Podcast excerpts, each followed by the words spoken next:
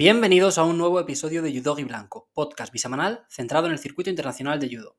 Episodio número 119. Hoy publico un capítulo especial porque como os conté el fin de semana estuve algo ocupado, no pude ver el Open de Madrid entero y luego pues surgió la noticia de que la Federación Internacional había nombrado a Tasoev campeón del mundo junto a Teddy Riner en más de 100 kilos. Este fin de semana tenemos Grand Slam de Kazajistán y quiero hacer la previa, entonces pues os dije que había estado hablando con Jorge, Jorge Cano, sobre hacer un episodio juntos en el que él me contara un poquito cómo le había ido en el Open y a lo mejor algún que otro detalle más y tal. Y eso es lo que os traigo hoy. Os voy a dejar ya con la conversación. Ya sabéis todo lo que tenéis que hacer si, si os gusta el programa, de suscribiros, dar me gustas y demás en iVoox y Spotify. Y como este programa ha sido un poco medio improvisado, tampoco he preparado una, introducción más allá de, esto. Así que os voy a dejar ya con la primera pregunta que le he lanzado a Jorge.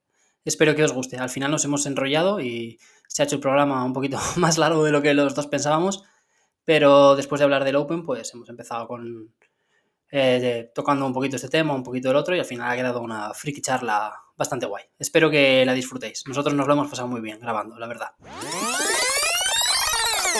Nada, eh, lo primero es eso. Cuéntame un poquito cuáles son las sensaciones después del Open, porque cuando estuviste aquí me comentaste que eh, en principio tu plan era hacer Copas de España tal y cual, pero que estaba el Open ahí, que era una competición a priori de mayor nivel y que como te cuadraba, eh, pues pensabas hacerla si todo iba bien y al final no solo ha ido todo bien y la has hecho, sino que encima has sacado medalla. Sí, pues fíjate, em, yo creo que me tiré demasiado el triple cuando la última vez hablamos de que iba a hacer el Open y demás, porque luego resultó que el traumatólogo se puso un poco amarrategui con los plazos, vamos a decirlo así. Y, bueno, pues parecía como que hasta que la pierna mala no recuperase la forma de la buena, no, no era aconsejable. Entonces estuve ahí unas semanas discutiendo de si competíamos, si no. Y bueno, al final he podido hacer, bueno, hice eh, jaca en 81 kilos. La semana siguiente, eh, esta semana he hecho el Open y luego conseguí hacer un, combate en la liga para coger un poco de sensación de, competición, de nervios y demás. Y la verdad es que las sensaciones no pueden ser mejores.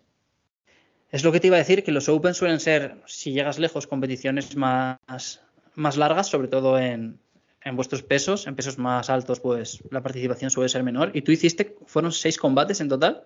Eso es. Sí, me tocó hacer previo, lo cual no, no venía acostumbrado porque en los últimos años eh, iba bien rankeado, entonces normalmente libraba una ronda, porque iba de cabeza de serie y demás.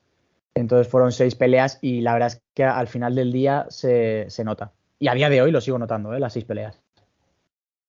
Y de hecho esa primera fue la que más tardaste en resolver, ¿verdad? Fue la única que se fue al, Golden Score, creo. Sí, también es verdad que mm, fue la única pelea, o sea, el único combate que no planteé, porque, bueno, em, yo normalmente me siento con los entrenadores a ver el combate del rival, pues a ver si es diestro, si es zurdo, y mm, va a sonar a fantasma, pero es que este campeonato era un poco para coger sensaciones.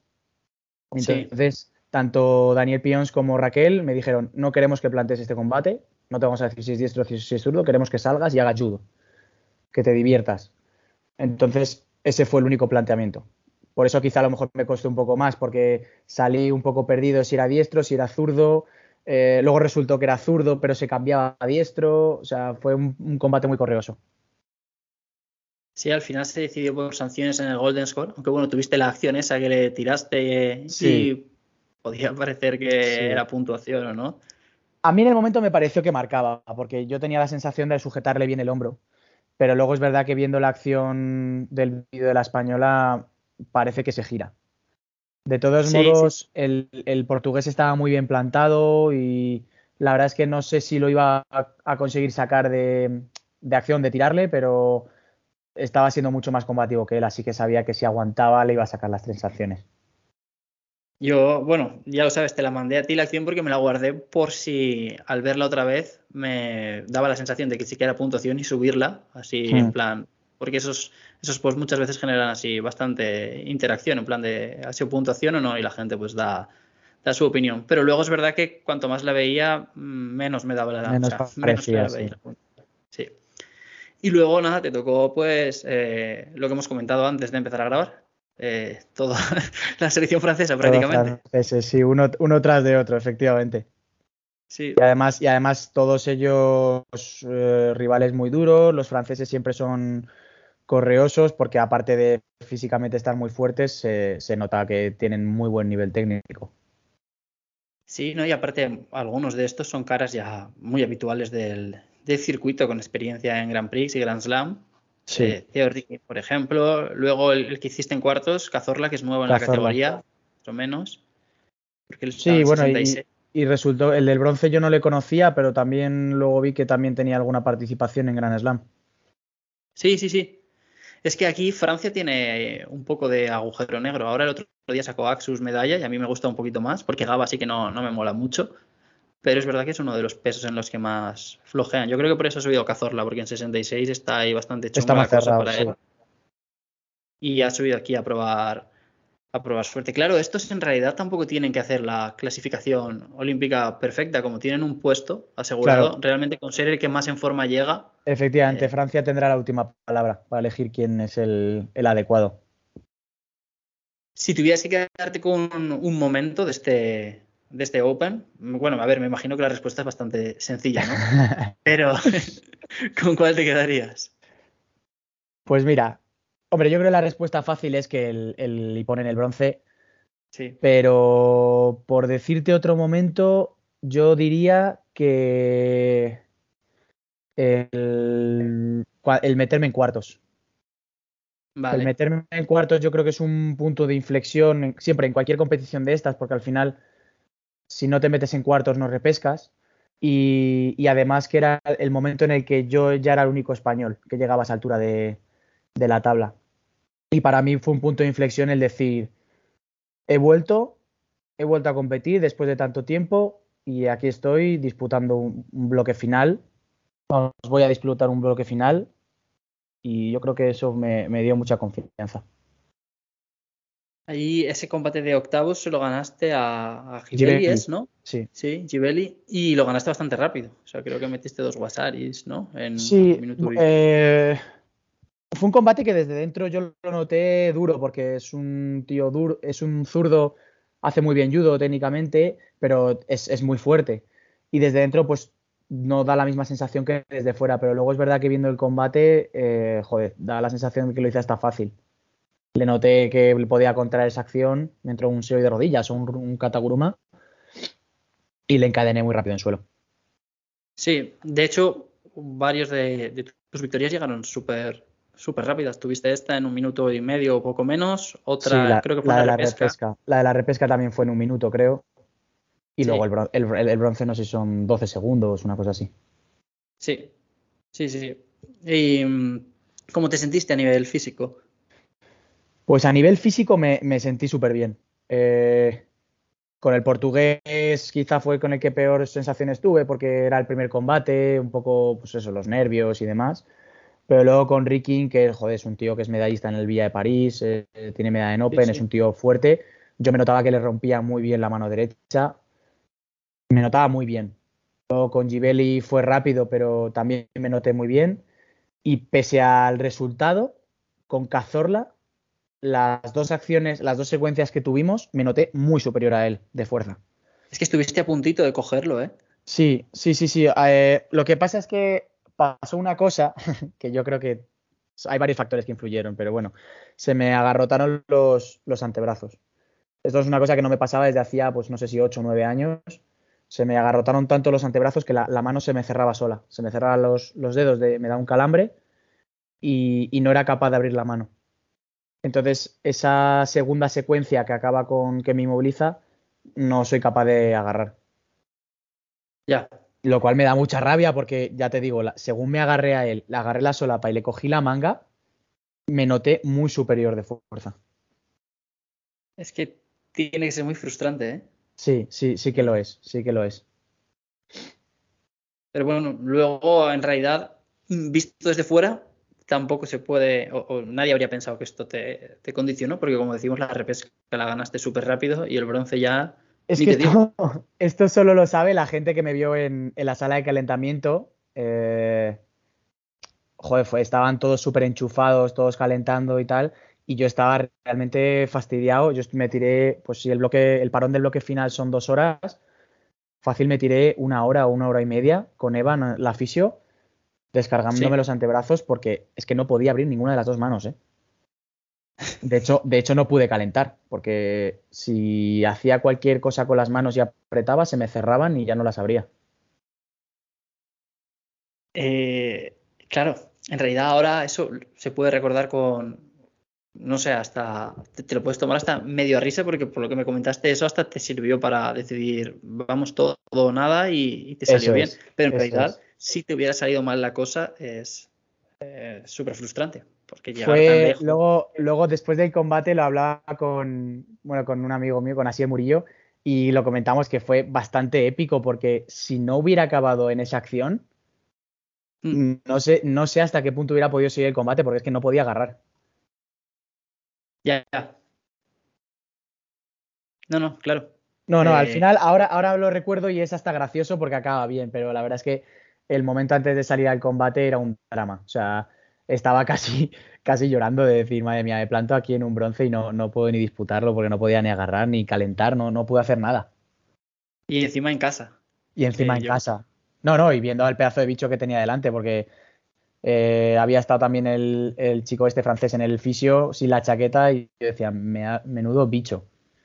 a ver cómo. Si, si ya de por sí me iba a costar agarrarle, sin poder apretar las manos, no me quiero imaginar. Y mm, después de este, de este Open y de esta medalla, ¿cambian un poquito los planes que tenías o vas a seguir con la hoja de, de ruta? ¿O tienes que sentarte a Eh, pensarlo? Cambia, cambia un poquito eh, en el sentido de que, bueno, creo que ya te lo contó José en su entrevista. Al final, el requisito que te piden para hacer Grand Prix, Grand Slam y demás es tener una medalla en Open. Sí. Yo hasta ahora no la tenía. Pude hacer Open, o sea, pude hacer Grand Prix y Grand Slam porque quedé campeón de España, pero se me cortó el grifo. Entonces, Mm. de alguna manera, vuelvo a cumplir ese requisito, pero estoy a la cola.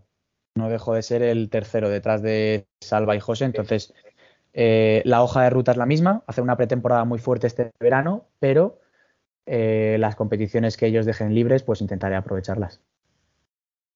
Sí, ahora creo que quedan tres Grand Slam, ¿no? Que son todos bastante lejos. Creo que son Sí, no, pero en, en agosto será el Grand Prix de Ah. Zagreb, que Sí. bueno, pues si, si tengo la posibilidad, pues me gustaría, me gustaría hacerlo.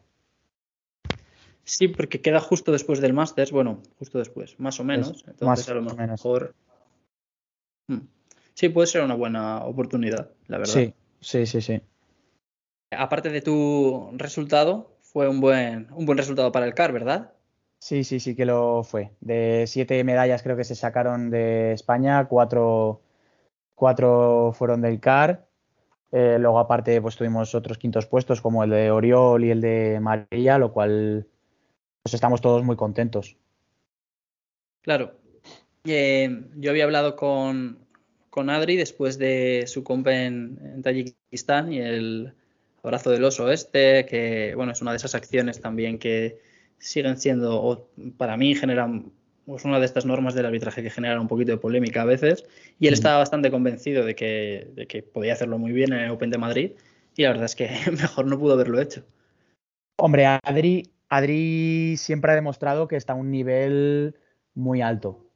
Para, en mi opinión, está claro que Gaite y David ahora mismo están un escalón por encima porque van a los Grand Slam y sacan medalla, pero yo creo que Adri está todavía por demostrar el nivel que tiene, porque, bueno, no solo en Tayikistán, sino todos los Grand Slam que lleva haciendo estos dos años, se ha pegado con gente de primer nivel y, no solo a algunos los ha ganado, sino que a otros que están, pues eso, a nivel medalla mundial, que les puede disputar.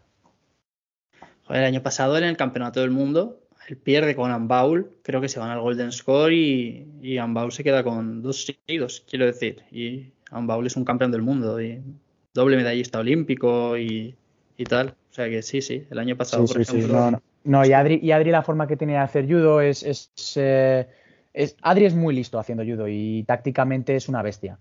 Entonces le puede complicar el combate a, a casi cualquiera. No sé si es capaz de pasar físicamente por encima de los otros, como lo hace Gaitero, o de pegarle semejante piñazo a Vieru, como hace David, pero a nivel táctico, Adri es de, los más listos del circuito.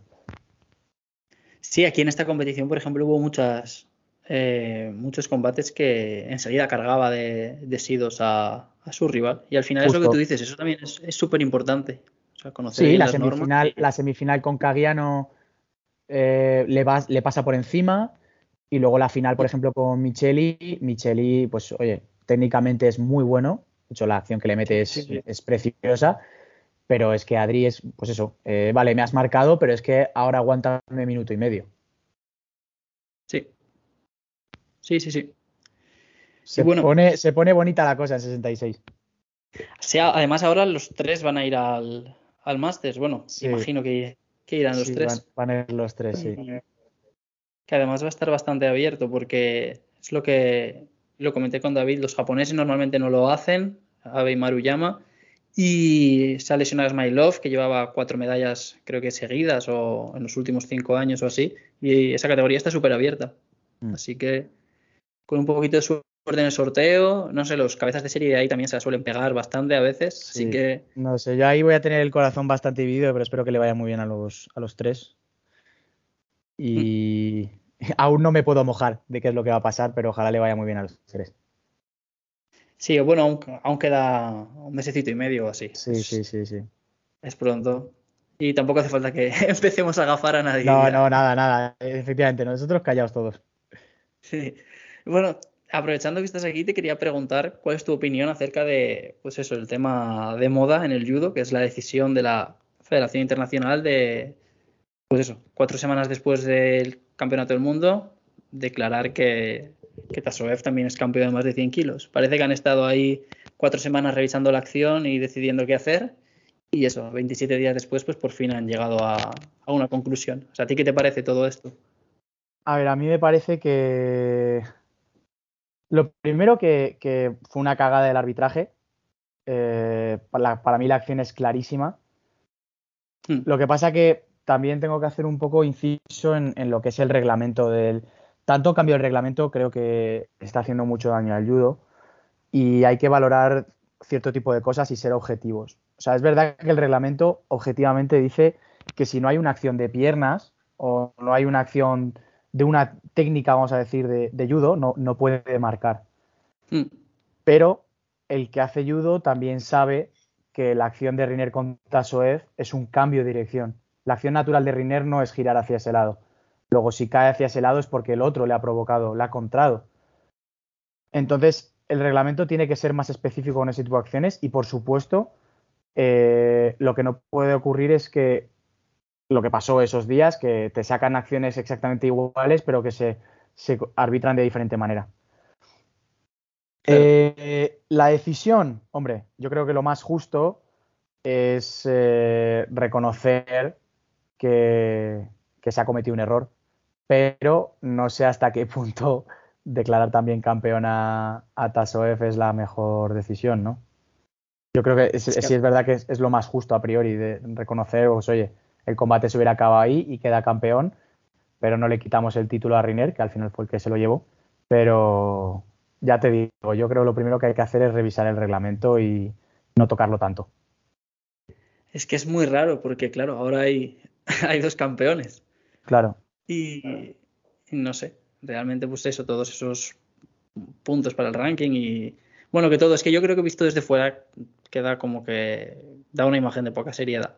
Justo, justo, porque al final, al final eh, la imagen que queda es y, por qué no se arbitra bien en ese momento. Sí, vale, reconocéis que habéis cometido un error, todos somos humanos y cometemos errores, pero, pero ¿por qué esto se revisa? ¿Por qué no otras acciones que son mucho más claras? O sea, al final es, eso, no, no, no, no da una imagen seria de la federación. Porque es que además hemos visto un mogollón de combates que se paran y se revisan y se mira una y otra vez y otra vez. Eh, sobre todo con el tema de, pues eso, los que se tiran de cabeza o cuando le bloqueas el codo a un rival, tal. Y aquí, que es una final de campeonato del mundo, eh, es que creo que no pararon. O sea, creo que siguieron directamente. No recuerdo que pararan a revisarla. Y si pararon, pararon muy poquito. Y dices, jolín, es el mayor escenario, o sea, es el mayor campeonato del año. Y además está el tío más mediático, el que todo el mundo quiere o ver ganar o ver perder, que era Teddy Desgraciadamente, yo creo, yo creo que eh, este, este reglamento nos lo vamos a tragar ya hasta, hasta los juegos.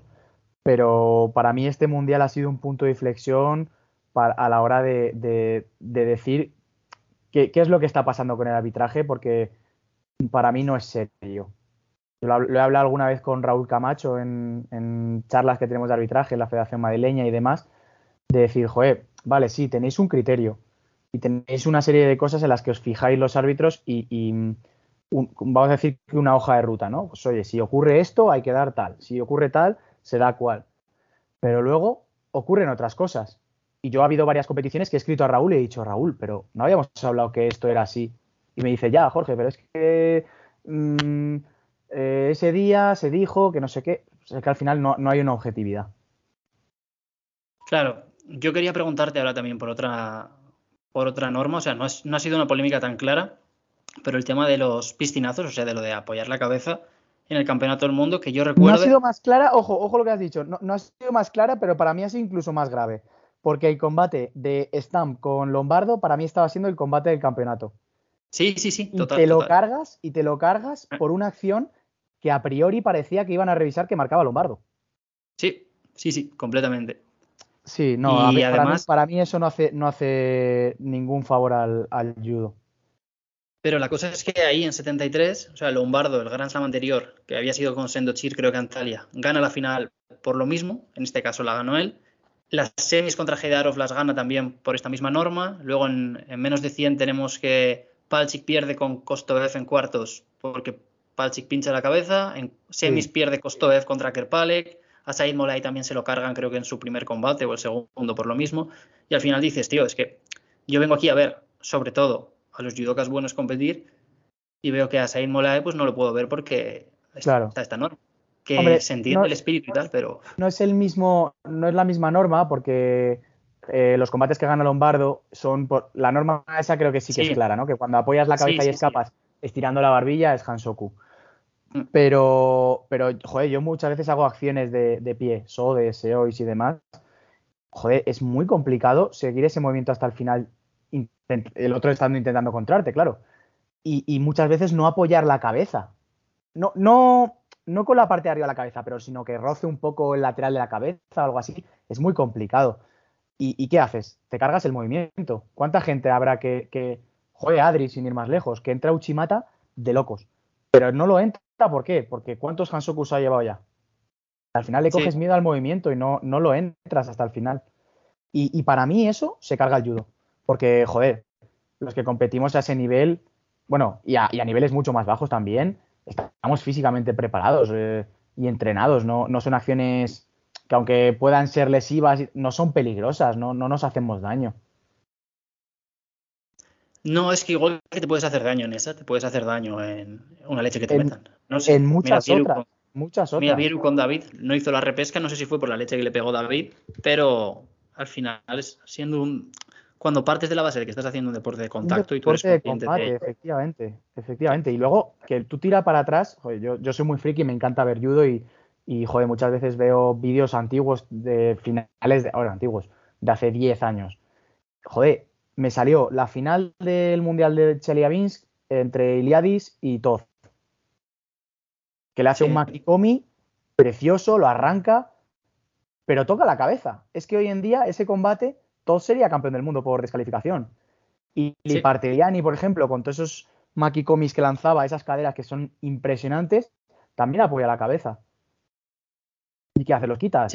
O, o, Evinuma, cuando lanzaba esos SEO y SISO desde pie, muchas veces doblaba, o sea, se, plegaba como, como una bisagra y casi tocaba la cabeza. ¿Qué haces? ¿Lo quitas? Es que no, no, no tiene sentido. Y el propio Ono. El propio Ono. Es que hoy en día, ¿Ono qué sería con el reglamento actual? Lo hubieran descalificado en todos los campeonatos. Sí, perdería en primera ronda del Grand Slam de Tokio contra eh, Raiku. y yo, sinceramente, si, si, Ono al día siguiente de los campeonatos tiene una contractura del horror, pues eso le preocupará a Ono y a su madre. Pero a los demás, el día del campeonato, mientras no se rompa el cuello, que no ha pasado ni creo que vaya a pasar, pues hay que intentar, joder, dejar un poco el espectáculo. Sí, sí, sí. Yo opino, opino parecido, porque al final, bueno, es lo que contaba Dani, Dani Pions cuando estuvo aquí. Vale más la pena ser así como conservador, intentar no, no arriesgar demasiado y no te preocupes que tu rival ya, ya meterá la pata. O sea, si no pincha la cabeza, te bloqueará el codo o a lo mejor te hace un abrazo del oso que no sé qué o tal. Justo, justo, justo. Tú fíjate, el, otro día, el combate que hice con Rikin, la segunda acción, o sea, primero marcó un Wasari, pero luego prácticamente yo, él estaba entrando mucho Tayotoshi y se quedaba ahí colgado. Joder, yo tengo el reglamento a mi favor, sé que se va a quedar colgado. Simplemente le hmm. dejé ir y clavó la cabeza. O sea, es que el reglamento ahora mismo está muy a favor de, de pues eso, de ir en contra de lo, de lo vistoso, de lo bonito. Sí, sí, sí, sí. Pero bueno, es un poquito lo, lo que hay y al final, por desgracia, la, la, única solución para vosotros es aprender a jugar con ello y a usarlo a, a, vuestro favor. Lo que pasa es que, claro, esto perjudica más a unos que a otros, porque a lo mejor hay judokas que no entran, digamos, cuchi mata nunca y hay otros que... Sí, que, es su técnica... que es su técnica especial. Sí, pero bueno, ya pasó cuando quitaron el moroto coreano también. Otra, que, joder, a mí esa también me da mucha rabia. Una técnica que cuando se hace bien es preciosa. y la quitas porque cuatro niños en, en Turmenistán se han roto el codo. Sí. Pues bueno, no me parece, no me parece la mejor ruta, pero bueno. No, porque al final acabas castigando el espectáculo. Y. Claro. Y claro, si quieres que alguien se siente aquí a ver esto, eh, no sé, cuando yo estoy aquí en casa y veo que un combate se decide al final por sí dos o que no, pues no sé, te quita un poco de, gracia, ¿sabes? Y que hay algunos que se tienen que decidir así, está claro, ¿eh? Y que, y, que al final la, Federación Internacional lo que está intentando como objetivo último es hacer vistoso el judo, ¿no? Para esa persona que no ha mm. visto nunca judo, llegue a los Juegos de París y solo con verlo sepa perfectamente qué es lo que pasa. Un poco como cuando fue Nico a la resistencia, ¿no? Al final, tú te fijas en los comentarios de Broncano y dices, es que es, muy sencillo de ver. Es agarrar al otro y pegarle un piñazo. Vale, genial. Pero si empezamos a meter normas de, no, es que ha apoyado la cabeza. No, es que, pues eso, es que le ha luxado el codo. Eh, no, pero aquí no le ha luxado porque como ha agarrado la muñeca, no, porque aquí como ha agarrado con dos manos, joder, así lo que estás haciendo es complicarlo. Estás haciendo que no, lo podamos entender ni nosotros. Imagínate el de fuera. No, no, no, es verdad. O sea, totalmente. Pero totalmente. Luego, retomando un poquito la charla anterior que tuvimos antes del campeonato del mundo, tú me comentaste que para ti uno de los judokas más en forma de la categoría, o quizá el mejor, ahora que ya no, que ya no estaba Ono y que sigue sin estar, es el ruso. Sí, Mabekov. Fue, fue, mi fue, fue el chasco que me llevé en el mundial. Pero tuvo un camino muy chungo, ¿eh? O sea, tú ves las tres peleas que hizo, creo que fueron Smagulov, Umayev y Turaev, que son perfectamente cuartos, repesca y pelea por el bronce. De... Y los ganó, y los ganó muy bien, muy bien. Pero es verdad que ese día Yusupov estaba. No, Yusupov no, no, no me va a salir. No, Monov. Sí, no, no. Era. Eh, Yuldosev, Yuldosev. Yuldosev, Yuldosev. Turaev, sí, sí. Yuldosev estaba, estaba muy, muy, muy bien pero yo sigo opinando que Mamadekov, bueno, lo vimos el otro día en, en Dushanbe, es, a mí me encanta. Tácticamente, físicamente, técnicamente, es, un judoka completísimo. Es muy bueno, es muy, muy bueno. Y yo creo que, bueno, ahora que parece que ya este no va a parar de competir, se va a meter ahí arriba y va a ser probablemente el rival a batir en, en los próximos. Tiene pinta. Tiene pinta, hombre, hay que verle todavía pelear con Stamp y con Lombardo, que son los dos que han llegado más lejos en el último mundial. Pero yo mm. sigo opinando que Mamadekov eh, está un, pelín por encima. Yo lo quiero ver también con Carnín, que se perdió el campeonato del mundo por lesión, pero lo estaba haciendo muy bien, sobre todo desde la segunda mitad de año de 2022. No, no, Carnín ha pasado de ser un fastidia sorteos a ser un coco. O sea, un judo espectacular y ya lo he demostrado, se puede cargar a cualquiera. Total. Él, cuando pasó el campeonato del mundo, entrevistaron a Lombardo y Lombardo estaba bastante rayadete porque decía que ha estado cuatro veces en el bloque final del campeonato del mundo senior y las cuatro veces ha perdido. O sea, tiene dos platas y dos quintos puestos. Ha perdido con Stam, con Carnín, con Maruyama y con, y con casi nada. Pero con Carnín también perdió los juegos, o sea, tiene ahí su... Sí, tiene la kriptonita. con el brasileño, sí. Sí, sí, sí. Pero yo creo que eso que Pero ya probablemente- Lombardo, ya Lombardo le vi muy bien, ¿eh? El Sí, es que, Mundial. es, que Lombardo la acción esa, es, es buenísimo. A mí el combate que más me, me impresionó, yo creo, de todos, fue el de el de Jacoba. Sí, La Jacoba es un tío muy fuerte. y llegaba verdad, bien, ¿eh? Te, te puedo decir en primera persona que, que tiene mucha fuerza. Y esa manera de arrancarle, cuando joder, todos hemos hecho un kataguruma ahí, nos hemos quedado un poco eh, doblados, y es que te, te tronchas el lomo. Y es que el tío lo arranca las dos veces, es, es impresionante. Y luego técnicamente es brutal. Sí, es muy bueno, es muy bueno Es- Es, es, es curioso, o sea, al final son rivales, y, pero, pero es que da gusto verles hacer judo. Sí, sí, sí, sí. Y Jacoba es otro que el año pasado estuvo ahí un poco para él, pero está, está volviendo Parece que va a empezar a volver, sí, sí. También es, es otro que cuando tiene el día da gusto verle. Bueno, creo que ya te lo comenté una vez. Yo el, el Grand Prix de Budapest de 2019 que competí eh, fue increíble. O sea, la manera de... fue su- superior a todo el mundo. Le pegó un piñazo a, a Binuma. O sea, estaba increíble ese año. Sí, ese fue el día que vino ganó a Espósito, ¿no? Eso es. Eso Sí, es. sí, sí. Me- acuerdo de, de ese día. No, es que, bueno, claro, este se tomó pues medio año libre o casi un año, porque yo creo que después del europeo, no sé si estuvo en Budapest o en el Campeonato del Mundo o algo así, pero no había hecho mucho más. Y ahora, pues mira, ha vuelto y la verdad es que el tío es, es muy bueno. Sí. He visto que para este Grand Slam de Kazajistán está en la lista de menos de 81, está Kalmurzaev, el campeón de, Sí, el ruso. de Río, que Sí. también lleva un par de Lo he comentado con, con Dani ayer, creo que fue. Sí. Sí, sí, Y, sí. sí. eh, y llega ahí además eh, pasando desapercibido porque está 100 puntos en el ranking. Claro, que va si sin no cabeza de serie ni nada, va, va a fastidiar el sorteo.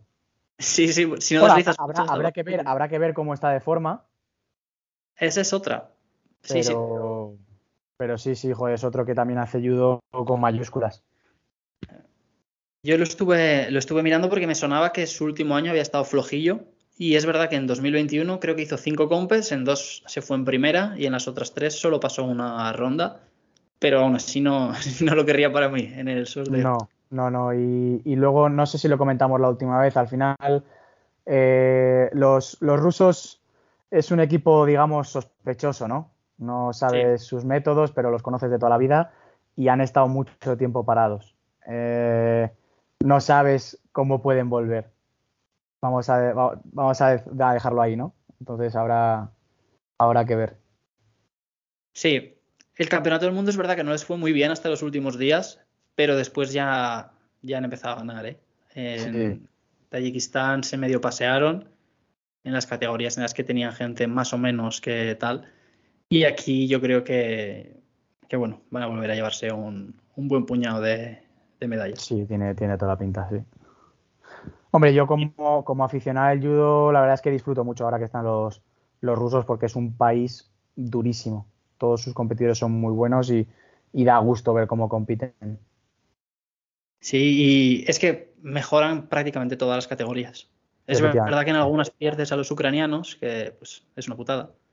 Pero, claro, eh, al peso, pues los rusos, eh, o sea, a nivel deportivo es mejor que si tienes Vamos que elegir entre rusos y vamos a decir- ucranianos. Justo, justo. Y que vamos a decirlo así, o sea, en términos de oro, de medalla de oro, eh, Rusia fue insuperable en, en los Juegos de Londres.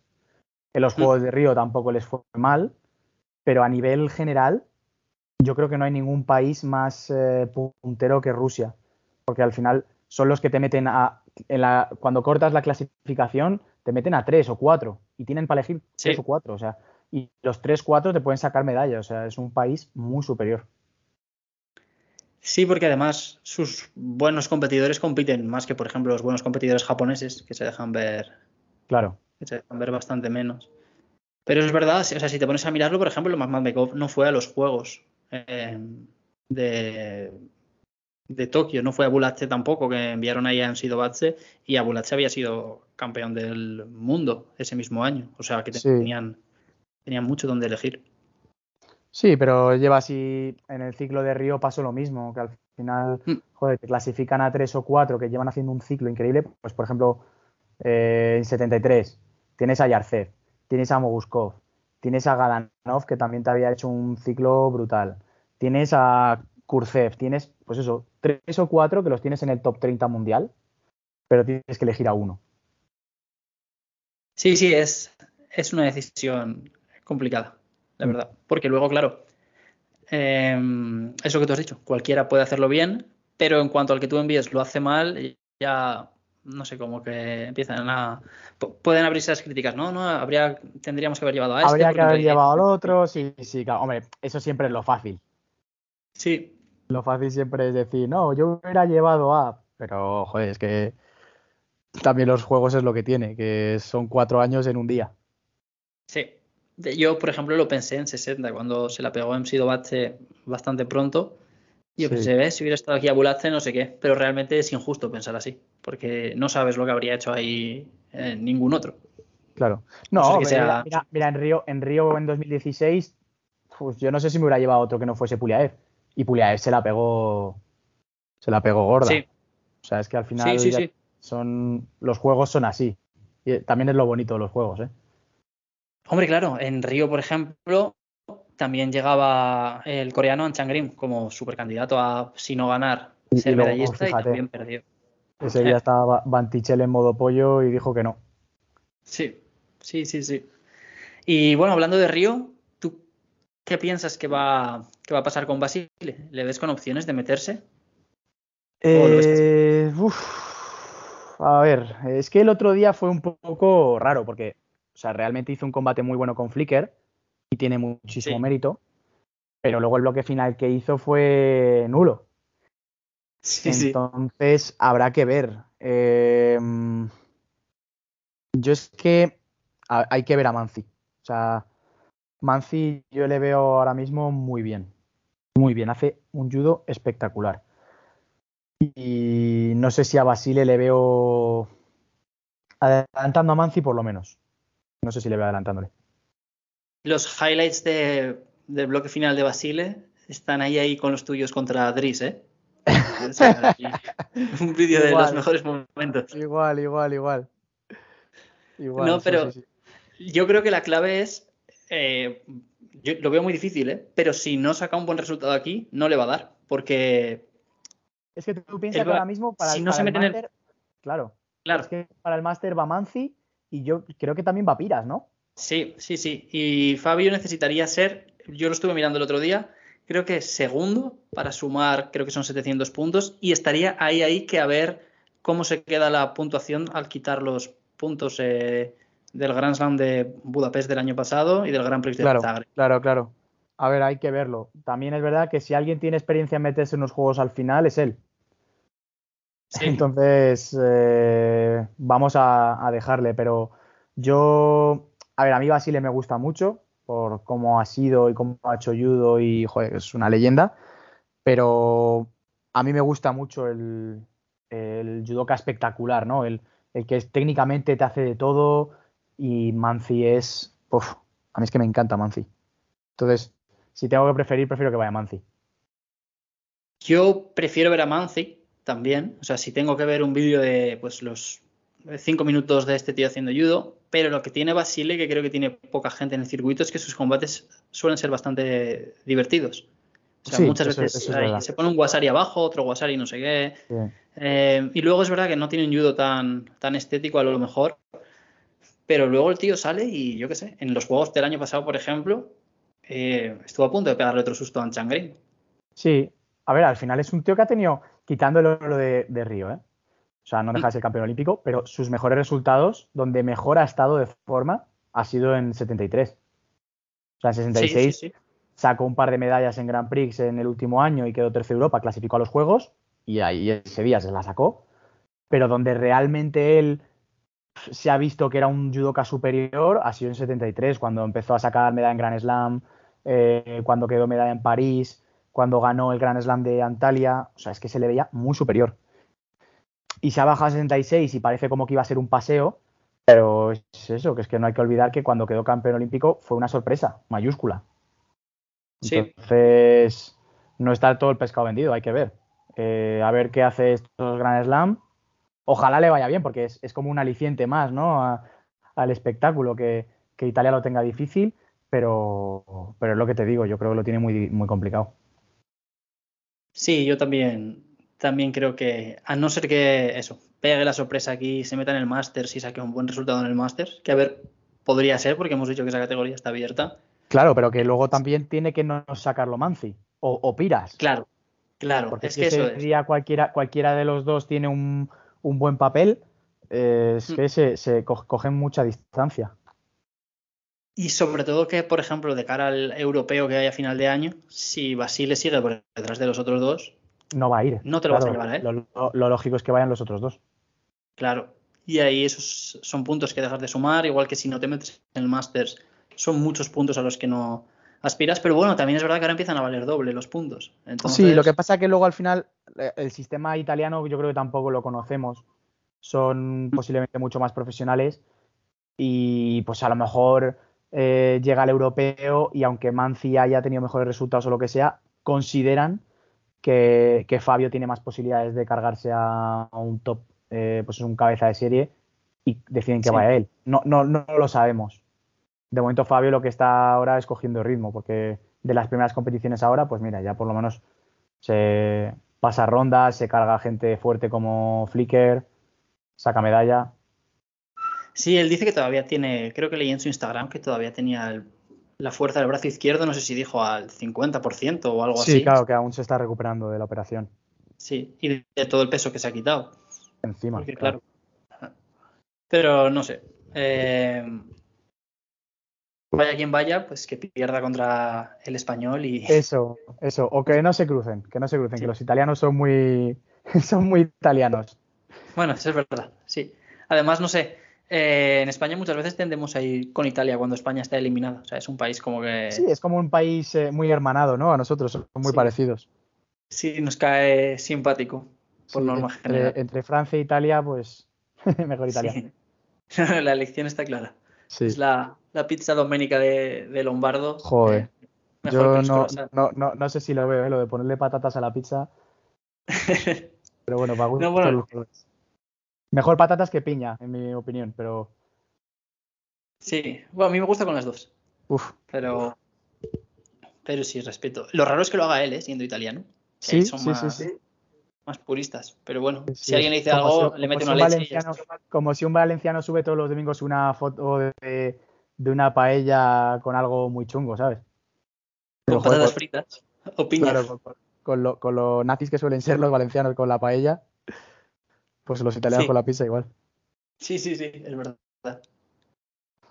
Y bueno, tenía apuntado también que para el Grand Slam de Ulan Bator, antes hemos comentado que, que para este de Kazajistán va a volver Kalmurzaev. Para Ulan Bator vuelve otro campeón olímpico con 41 años, eh, Won Lee Won-hee. Hee, el coreano. Sí. Sí. Lo Eh, comentamos el otro día. Ya hubo un Grand Slam que se apuntó. Yo no sabía si era por algún tipo de error, de que le fueran a apuntar de entrenador y, y por, por lo que sea estuviera registrado o algo así, le metieran de competidor, pero. Pues, pero la verdad es que mm, molaría bastante verle. Yo lo he hablado esta mañana con, con Danny Pions y él me ha dicho que, que por lo visto en Corea hacen cuatro grandes campeonatos al año y que este ganó dos el año pasado, que iba a estar en el Grand Slam de Abu Dhabi, que es el que, el que tú comentas. Yo también lo vi. Yo pensé que se habrían equivocado con alguien que se llamaba parecido cuando vi que le Claro. Sí, justo a mí me lo dijo Dan igual. Me, leyendo el, el equipo de Corea, me decía, no, no, no, pues esto es el equipo de Corea, el bueno, ¿eh? es el primer equipo. O sea, esto tiene que ser. No, no, no puede ser un error. O sea, eso es que los campeonatos estos que ha ganado allí domésticos le han valido para entrar en el equipo. Pues habrá que verle, porque pff, judo desde luego tiene.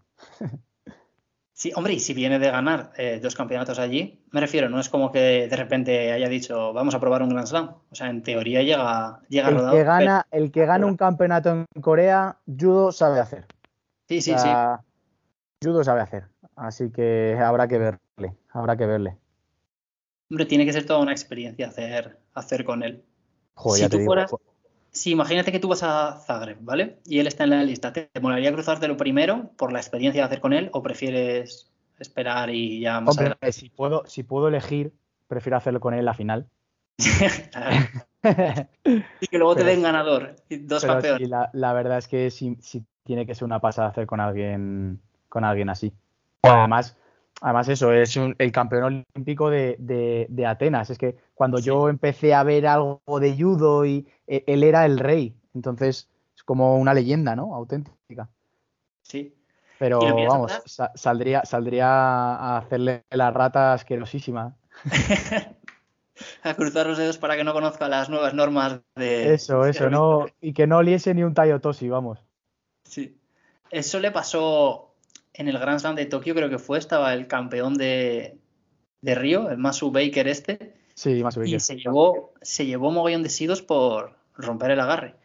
Y yo pensaba, ¿cómo puede ser que este tío no, no sepa? O sea, porque esto es que a lo mejor no ha interiorizado aún la, la norma o no habrá entrenado pensando en ella. Luego piensa que esta gente cuando compite más a menudo es allí en Japón y en Japón muchas veces siguen Las, normativas anteriores. Puede ser que tenga un poco que ver. Pero yo me acuerdo cuando cambiaron el, primer cambio gordo de normativa, ¿no? Que fue después de los Juegos de Londres, cuando los Hansokus a, la, a tocar pierna. Mm. Joder, yo me acuerdo la cantidad de, bestias que caían en primera ronda y segunda. porque claro, según les cruzaban, agarraban la pata y yo me acuerdo de, no sé si recuerdas, en 66 a Junpei Morishita, campeón del mundo en 2010. Era espectacular ese tío. Pues creo que fue en París, primera ronda, y según le cruzan, pa, Teguruma. A la Hanso Kumake. Y dices, joder, no, no, no has tenido tiempo. Te han dado siete meses para que te aprendas que no puedes agarrar la pierna. Para que veas. Eh, pero es lo que tú dices, claro, como luego estos en sus competiciones domésticas van, van a otro rollo, o sea, siguen sus... Es, Jolín, un ejemplo muy claro es cuando se pegaron estos dos por ver quién iba a los juegos, Abe y Maruyama, que el combate duró eh, cuatro horas. Eso es imposible, bueno, cuatro horas, no, veintipico minutos, eso es imposible que... Es impensable fuera, impensable. No, y, y, cuando hicieron la final de un campeonato de Japón entre Ono y Hashimoto, los sidos también eran muy, muy raros era un combate que posiblemente por Sidos lo hubiera sacado en cualquier competición Hashimoto. Y sin embargo le perdonaron mucho a Ono. Bueno, Ono en los juegos también tuvo un poco más de permisividad. Sí, bueno, pero eso ya sabes que es porque es él. Sí, sí. También hubo algún sido que. Que luego, claro, es lo de siempre. Cuando no te dan el tercer sido, vale. Pero es que a lo mejor un segundo sido que te perdonan también cambia mogollón el, el combate. Porque te hace arriesgar más o le da más confianza a tu rival o lo que sea. Y, Claro, pero bueno, si te pones a rearbitrar, pues eh, acabamos con dobles campeones en, todas las categorías. Ya, te digo, si se revisase todo, madre mía, anda que no cambiaría la, película. ¿Y te pareció injusto el Ave Maruyama, que también hubo así bastante revuelo? A ver, injusto. Eh, para mí fue una manera muy tonta de cargarse el mejor. Ese sí que para mí era el combate más vistoso del mundial. Yo soy Team Maruyama a muerte. O sea, me encanta Maruyama. Pero reconozco que Abe fue muchísimo más listo. Sí. Abe, empezaba doble manga, tenía entrada por la derecha y Maruyama buscaba continuamente solapa, pues al final Abe tiene la ventaja. Abe no quería hacer, pero iba un pasito por delante, pues hizo lo que tenía que hacer. Pero para mí los dos sidos que se lleva Maruyama ahí al final son muy rigurosos. Sí. Sobre todo, sobre todo porque joder, no es, no es un combate de un japonés contra un. Con todo el respeto del mundo, ¿eh? pero contra un, yo qué sé, eh, uno de Turmenistán. Mm. Que no quiere hacer. No, no, es, dos japoneses que sabes que tienen intención de hacer judo. Sí.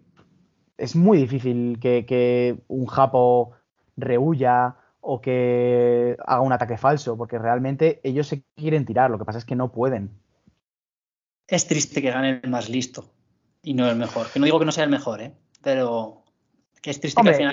Está claro, que Ave, demostró que fue el mejor. Pero sobre, todo, que fue el más listo.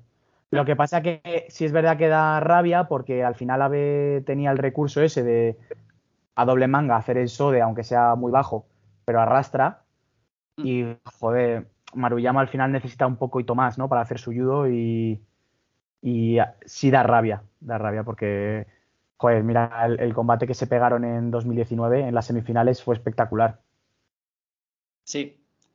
Lo que pasa es que este día, igual que esos dos sidos fueron bastante rigurosos, que yo ahí coincido, también creo que eh, cuando se pega con John Don Penley, también le puede haber caído algún sido más que a lo mejor habría acabado en descalificación de Maruyama. Pero claro, sí, sí puede descalificar a Maruyama contra John Don por, por sidos es que te da la risa solo de pensarlo. Que no debería, pero. Pero por cómo está el reglamento, porque al final, si lo piensas, tú ves el combate con John Don Pereley. Y a ver, John Don Pereley también tiene el estilo de judo que tiene, pero joder, es que Maruyama lo está intentando continuamente. Está todo el rato lanzando Uchi, mata, Uchi, el Tayo Toshi. Lo que pasa es que, el otro es un abrazo a farolas y. y, claro, ¿qué haces? Es que es muy complicado. Sí. Pero. Pero bueno, joder, la verdad es que. Ya te digo, Injusto, bueno, Abe fue más listo. Y a listo también se gana. Pero que para mí fue muy riguroso. Porque yo creo que es un combate que sin durar 24, sin 24 minutos creo que se pueden tirar. Sí, yo también. Y que sería mucho mejor para, para el espectáculo y para pues luego el espectador del judo. Sí, sobre todo porque si marcas no hay discusión. Oye, ha marcado y ya está. Pero claro, cuando ya entramos en no, es que no ha atacado no, ha atacado, te ha metido un Uchimata y te ha volado. De hecho, si no recuerdo mal, el último Sido es un Sido que le dan a Maruyama por, por pasividad, pero que la acción anterior había sido un ataque de Maruyama. Sí. Sí, sí, sí. Pero a veces lo hacen también. Cuando hace pues, uno, tres ataques, otro uno, tres, uno, tal, al final le cae el Sido igualmente por pasividad. pero. Sí. Bueno, has dicho lo de que si alguien eh, puntúa ya no hay debate. Mira la final de más de 100, ¿eh? Nunca, nunca puedes estar a salvo. Ya ves. Es como lo del bar en el fútbol, que ya no puedes celebrar tanto. No, además de verdad. Porque lo celebras luego, pero ya no, no es lo mismo. Sí, pero es que ya ni con, ni con días. Lo mismo lo celebras que a, los 15 días te. Ah, no te lo quitan porque a Riner no, se lo han quitado, pero. Pero tú fíjate. De todos modos, ahí se nota que tú eres de, de un equipo de fútbol elevado y de ganadores. Porque en la división en la que juega el Castellón no hay bar. Así que. Claro. Eh, aquí, cuando alguien va a Castalia, todavía mira si Liniera levanta la bandera o no. Y si no la ha levantado, ya, ya no hay nada que hacer. Se puede pues, yo, yo con el Madrid ya te digo que ya no lo celebras igual. Porque ya estás pendiente de a ver si lo anulan o no. Sí, y lo mismo cuando te meten un gol, te queda la esperanza esa de. Te queda la esperanza de que todavía lo anulen, sí, sí, sí. Pero con el judo pasa igual, ¿eh? Joder, ya muchas veces hay que estar un poco medido cuando marcas y tal, porque, joder, todo se puede revisar y lo mismo no te lo quitan y, te lo comes, ¿sabes? Es lo que estábamos comentando antes de la final de Lombardo, del Campeonato del Mundo. Revisan la acción y es sorpresa, o sea, no sabes por qué la están pues revisando. Yo estaba diciendo, digo, joder, el caso es que sí que ha caído con el hombro y puede ser que toque parte del dorsal y, y sea Wasari. Y cuando cuando ponen la repetición y paran justo en el frame que está pinchando cabeza, dices, hostias, pues ojo que, que, iba a ganar Lombardo a que gana el otro. Sí. Y, y, cómo cambia todo, ¿eh? Sí, sí, sí. Oye, pero, chapó por Stamp, ¿eh? Porque también menudo campeonato se hizo.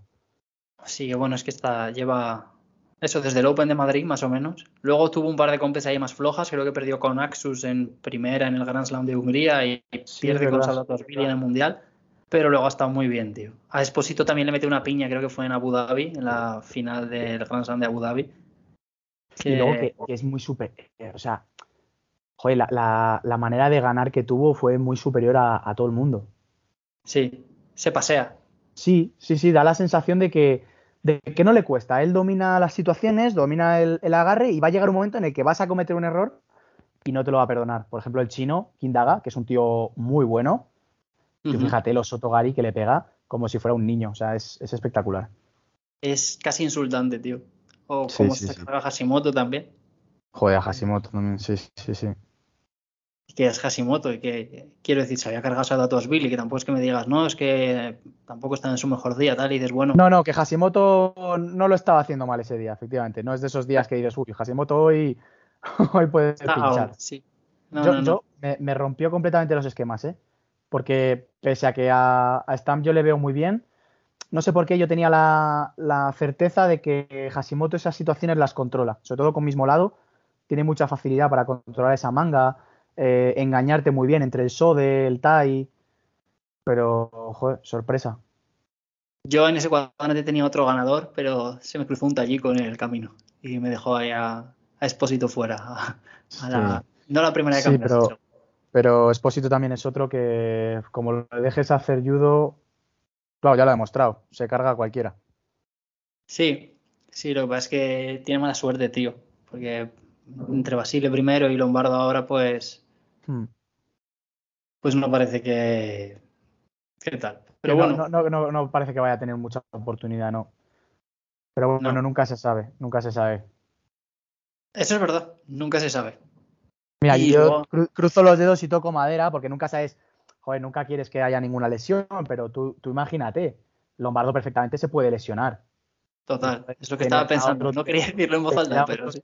clasificado, tú fíjate, eh, creo que fue en Río, Margelidón no fue a los juegos por, porque se rompió Es verdad. antes.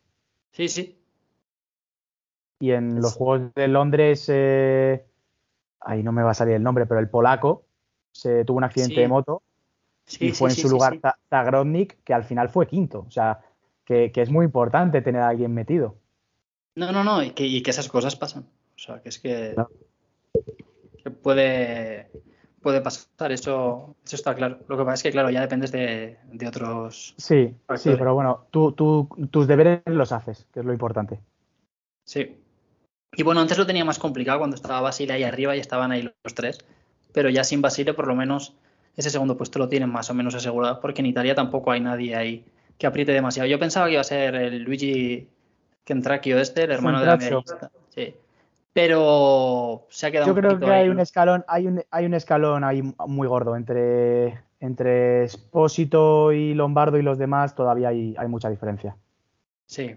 Y sí. ojo, bueno, sin ir más lejos, eh, Eduardo Mela, por ejemplo, día ganó muy bien el Open de Madrid y tiene un nivelazo, pero sigue habiendo un, un, ni- un- un escalón.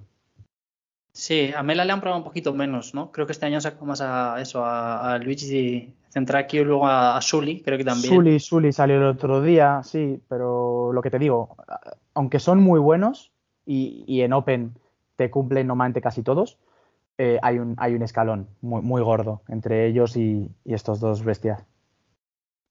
Sí, porque además luego, claro, un Open es una cosa, pero luego si llegas. Yo creo que Sully, por ejemplo, este año en, en París no sé si perdió con Sauda Billy o con un bicho de estos. Pues si te toca uno de estos en Sí, creo, creo que hizo, creo que hizo conquistado a Billy, sí.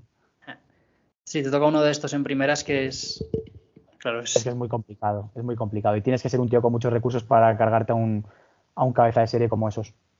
Sí. Y Tienes luego ser- te iba a decir que hablando de las chicas, ahora vuelve Julia.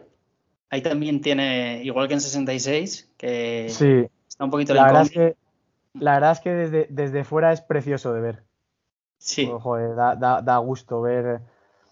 Joder, lo- lo- al final lo sientes, ¿no? Porque solo va a poder ir una y tal, pero, pero visto desde fuera es que, es que quieres que, que- que lleguen siempre en- al mejor nivel posible para, para ver qué es lo que pasa, ¿no? Y- pero es que ya no es solo Julia, Laura y, y Mireia, es que por detrás vienen apretando también está Eva, está Sí. María Gómez, está Mirellita, o sea, es que es, hay mucho nivel.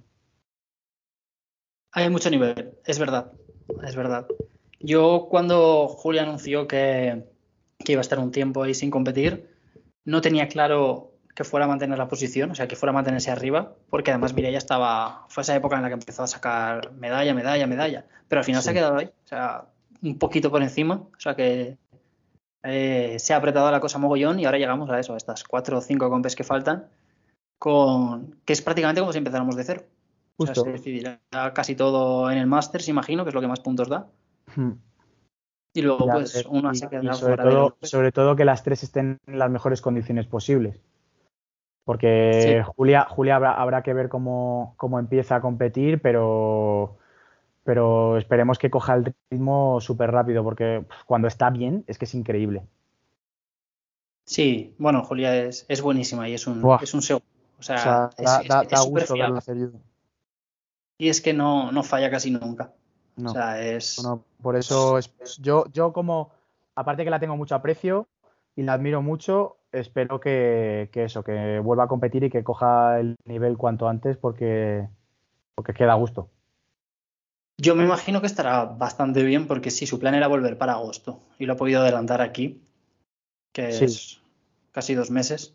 Sí, además, además yo creo que Julia en ese sentido, bueno, aparte ya está en otra fase ¿no? de su carrera deportiva, está ya pues una judoka veterana con muchísima experiencia y yo creo que ha, sabido mucho escuchar a su cuerpo.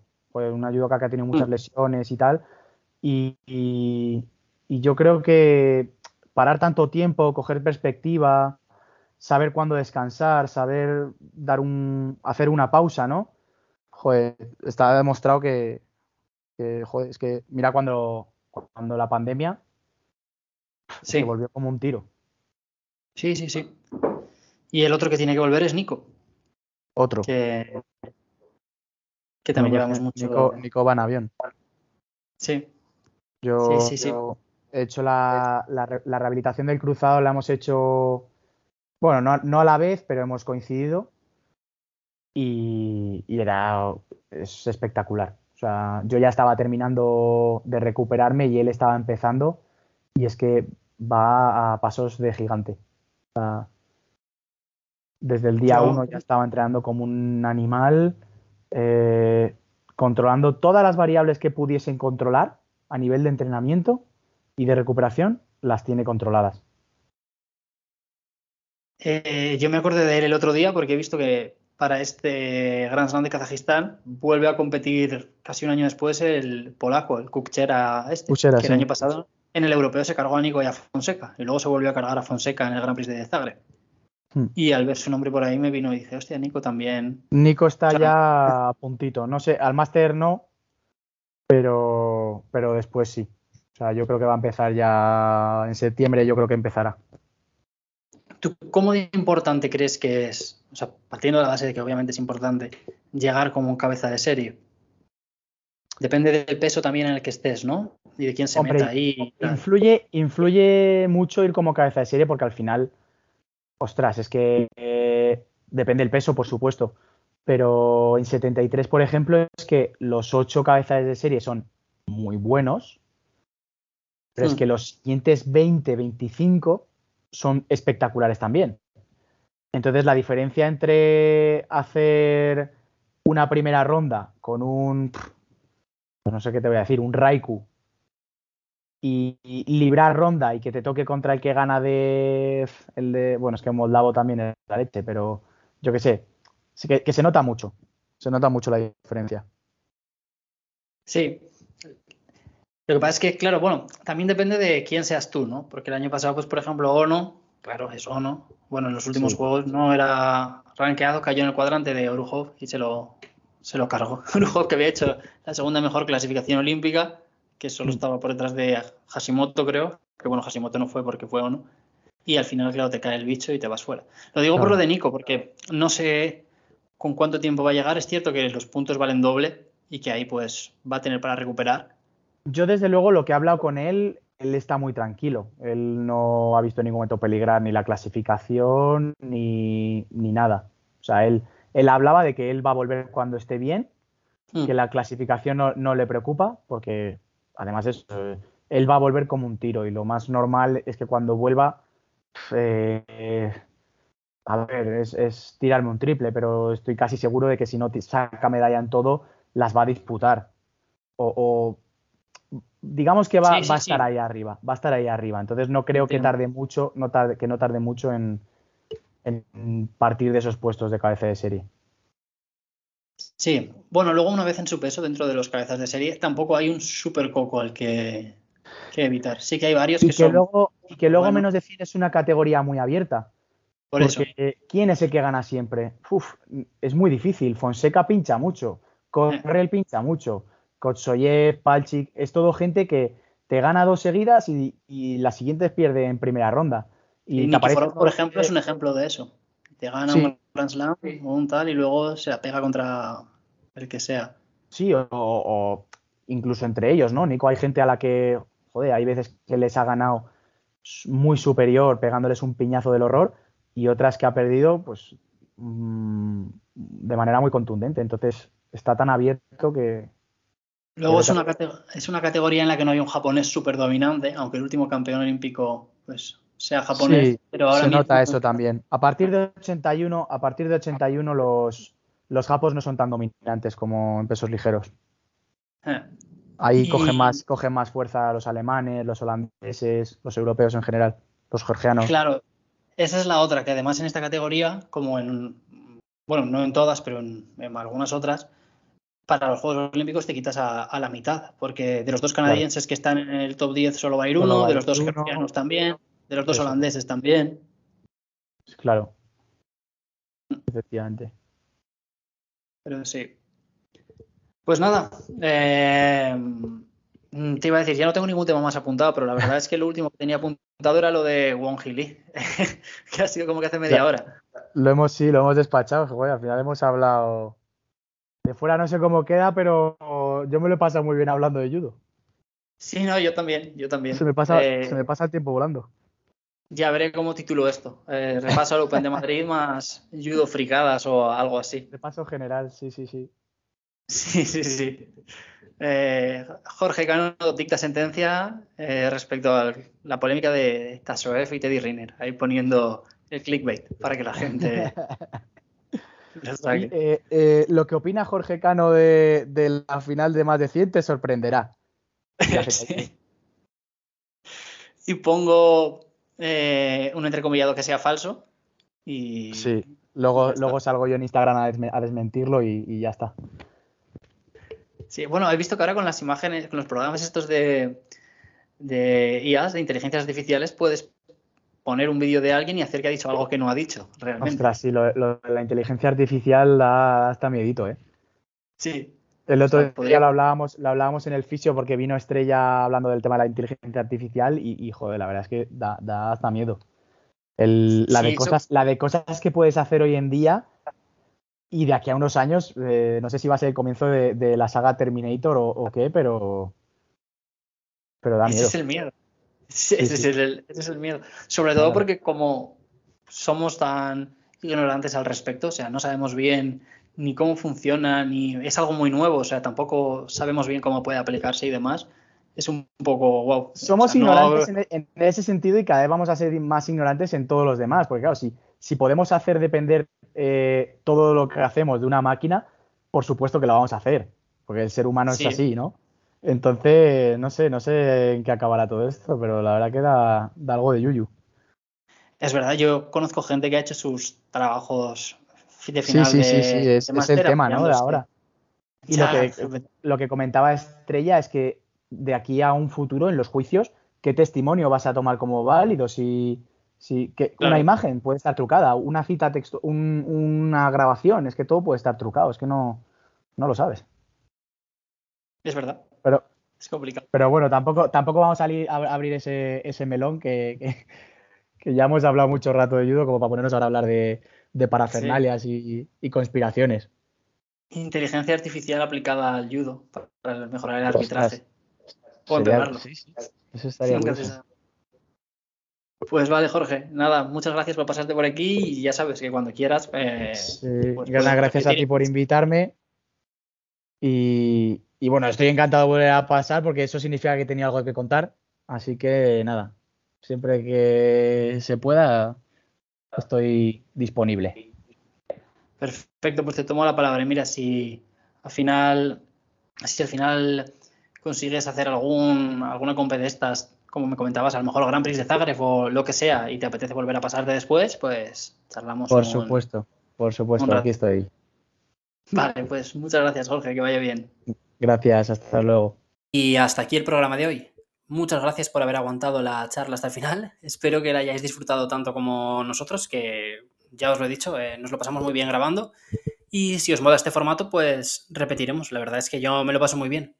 Y ya no es solo la entrevista para conocer más a los judokas y tal, sino simplemente hablar con, otros expertos de, nuestro deporte y conocer su punto de vista, también intercambiar opiniones, preferencias y, y demás. Así que si os ha gustado, hacedmelo saber. E intentaré traer a Jorge, robarle un poquito más de tiempo cuando pueda. E igual que Jorge, si a alguien le apetece pasarse por aquí, pues están, está el micro abierto para cualquiera. Molaría también montar a lo mejor alguna tertulia con más de una persona y demás. Pero bueno, ya, ya lo iremos viendo. Muchas gracias una vez más y me despido ya. Recordad que mañana tendréis episodio, ¿eh? que aunque hoy sea miércoles, mm, bueno, yo estoy grabando un martes, me hace un poco raro decirlo, pero bueno, estrenaré esto un miércoles y el jueves, como siempre, habrá episodio también, previa del Grand Slam de Kazajistán. Me despido ya, chao.